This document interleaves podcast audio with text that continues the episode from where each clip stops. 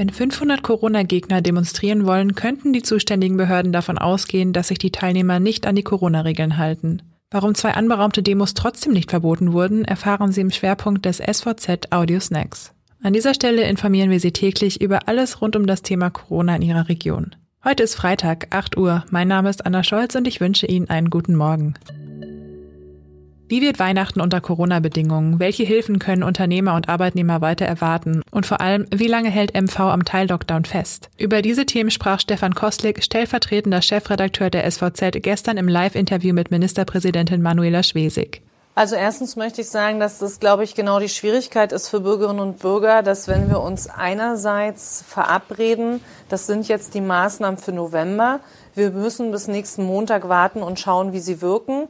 Äh, wenn wir das einerseits sagen und auf der anderen Seite jetzt schon wieder äh, auch Länderchefs spekulieren darüber, gibt es äh, Verschärfungen oder nicht. Das ist schwierig, weil wenn man seriös ist, weiß man erst ab nächsten Montag, wie stark ist die Wirkung.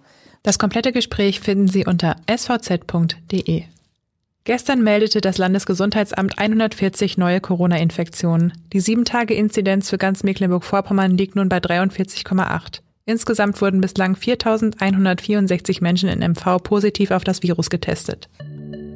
Zum Schwerpunkt. Wenn 500 Corona-Gegner gegen die Maßnahmen von Bund und Land demonstrieren wollen, könnte die zuständige Behörde davon ausgehen, dass sich die Teilnehmer nicht an eben jene Maßnahmen halten werden. So geschehen bei der Querdenker-Demo am vergangenen Dienstag. Dennoch wurden zwei der kurzfristig beantragten Demos nicht verboten. Versammlungen unter freiem Himmel sind lediglich anmeldepflichtig, erklärt Hauptamtsleiter Hartmut Wollentheit. Auflagen könnten aber erlassen werden und in bestimmten Konstellationen komme auch ein Verbot in Frage.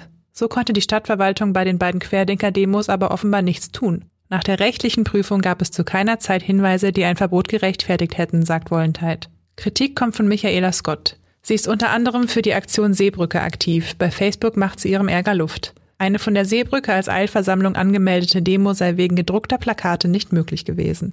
Die Begründung, wenn Zeit zum Drucken der Plakate gewesen sei, würde es sich nicht mehr um eine Eilversammlung handeln. Nur zum Vergleich, gestern Abend gab es Tontechnik und ganz viele gedruckte Plakate, schrieb sie über die Querdenker-Demo.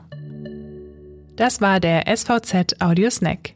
Alle Artikel zum Nachlesen und Nachhören finden Sie auf svz.de slash audiosnack. Die nächste Folge hören Sie Montag früh. Bis dahin wünsche ich Ihnen ein schönes Wochenende.